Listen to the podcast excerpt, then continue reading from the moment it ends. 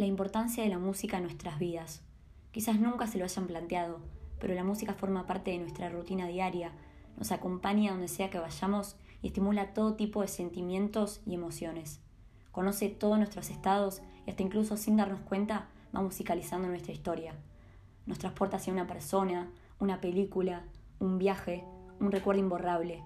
Nos da ganas de bailar, de saltar, de gritar, de llorar, de vivir nos sana por unos minutos, nos calma. Diferentes estudios a lo largo del tiempo fueron demostrando que escuchar música trae diferentes beneficios para nuestra salud que influyen directamente en aspectos muy importantes en nuestra vida, como el estado de ánimo, el estrés, la ansiedad o la fatiga. De hecho, cada vez más hospitales incluyen la terapia musical en sus tratamientos. Les voy a nombrar algunos de estos beneficios porque la verdad es que son impactantes.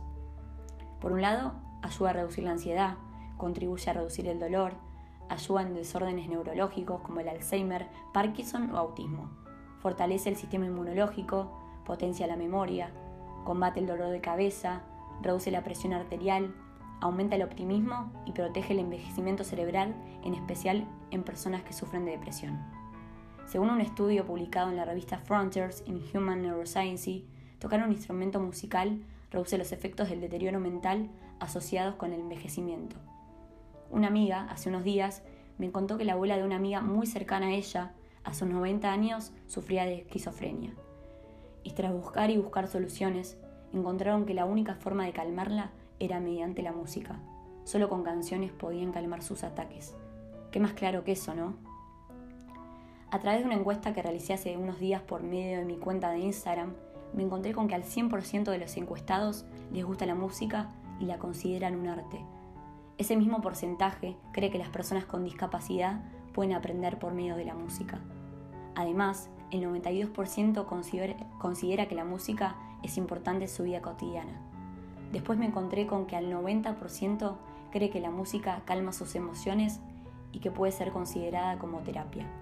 Un 70% aprendió o memorizó algo por medio de ella.